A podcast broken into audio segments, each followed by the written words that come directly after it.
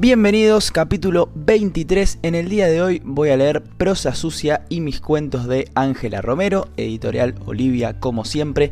Igualmente después les etiqueto a la autora y a editorial en mi Instagram, en las historias, para que puedan ir a visitar su perfil. Bueno, como le dice Ángela, voy a leer dos Prosa Sucia y voy a leer un cuento.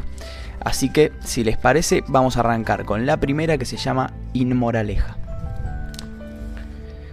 No quiero que seas una herida, aunque ya quemes.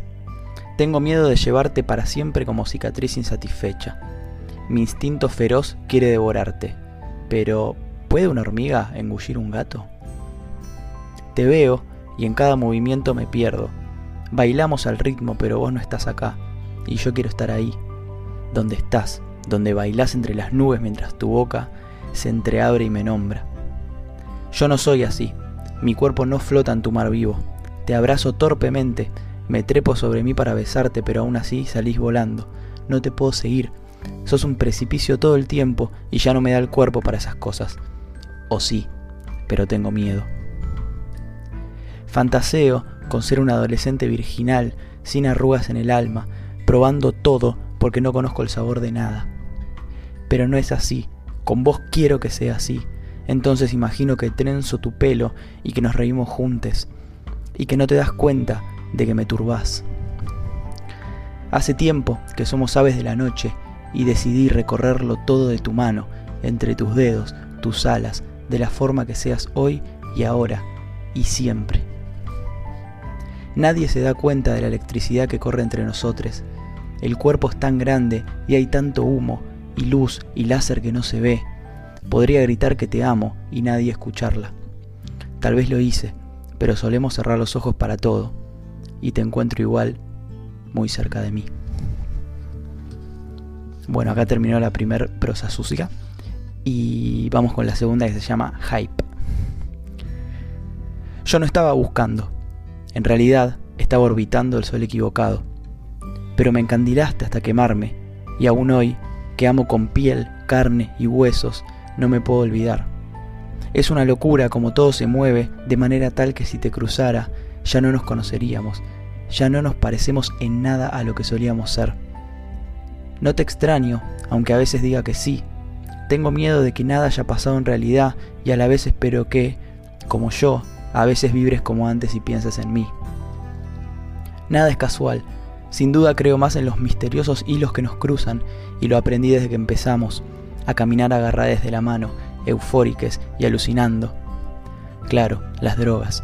¿Cómo no sentirlo todo?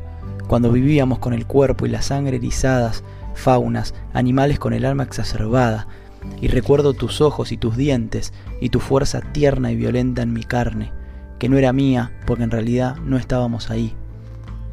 No sé cuándo fue, todas las noches se parecen ahora, o más bien es como una sola, eterna, un día me besaste o te besé, nos besamos como si fuera lo más normal y perfecto.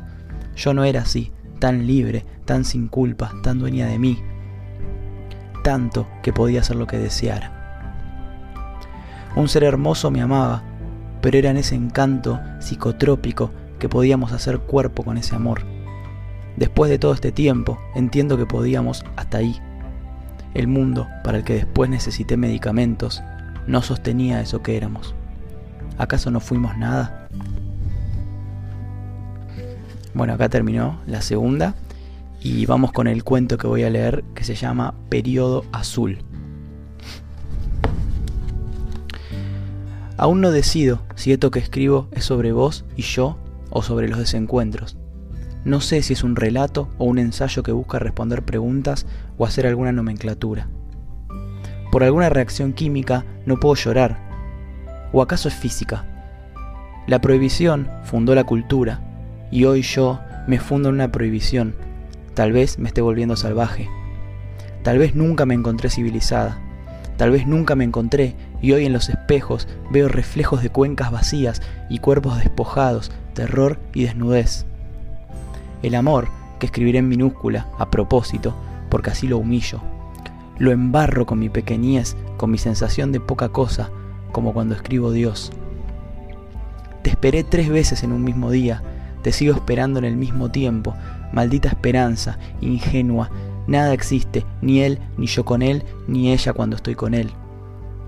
La verdad, nunca seré dulce, lo real duele, por eso alucinamos todo el tiempo, realismo. Mágicamente, creamos categorías para definir un mundo inabarcable, que se escurre por el margen como arena entre los dedos. Vivimos conciliando lo que percibimos con lo que sentimos, con lo que es. Creamos tierras fantásticas y llevamos nuestra existencia, hecha de monstruos creados por nosotros mismos, monstruos madre, monstruos padre, humanidad monstruo. No abriré los ojos en la oscuridad, ni buscaré en el cuarto vacío. Nuestra historia no existe porque la puedo escribir. Me pregunto si vos podrías, tal vez para vos es aún más irreal y ni siquiera valen palabras. Pero en esa realidad que inventamos, todo hasta tenía sentido, hasta se podía hablar del futuro. Antes eras uno, hoy los fantasmas de tu presencia se multiplican. A veces me asusta que alguno intente hablarme, por suerte tampoco son valientes, ni reales ni valientes. Personajes, máscaras danzantes de una historia bosquejada, complicada, improbable, secreta, brumosa, innecesaria Creí durante mucho tiempo que este cuerpo celda monstruo podía aguantar y hasta disfrutar el deseo, el dolor, la ilusión, la desesperanza. Pero empezó a caerse la piel hasta secarme como una corteza. Escribo casi febril como Fernando Vidal Olmos. Ya logré ser un alma atormentada, un alma que escribe de nuevo para ganarse su existencia, porque no se desahoga cuando escribe dolorosamente se construye una nueva piel en carne viva. Y ahora que la fiebre empieza a bajar, me doy cuenta de que esta no es nuestra historia. Tampoco habla del desencuentro, sí, de la existencia porque es inevitable para el monstruo humano. Caigo ahora en la cuenta de que nunca te encontrarán, porque amor es enamorarse de lo que no existe y creerlo como tus fantasmas. Me pregunto, si te visitarán los míos. Bueno, acá termina los, los tres, bueno, dos prosas sucias y un cuento que leí de Ángela Romero. Y quiero destacar a, Editorial Libre y a Ángela por animarse a escribir el lenguaje inclusivo y publicarlo y, editorial, y agradecer y felicitar a la editorial por publicarlo y, por difundir este lenguaje que cada vez está más en nosotros y me parece que, es necesario. Así que les mando un, abrazo, un beso a todos y todas y nos vemos eh, la semana que viene con otro podcast. Un saludo.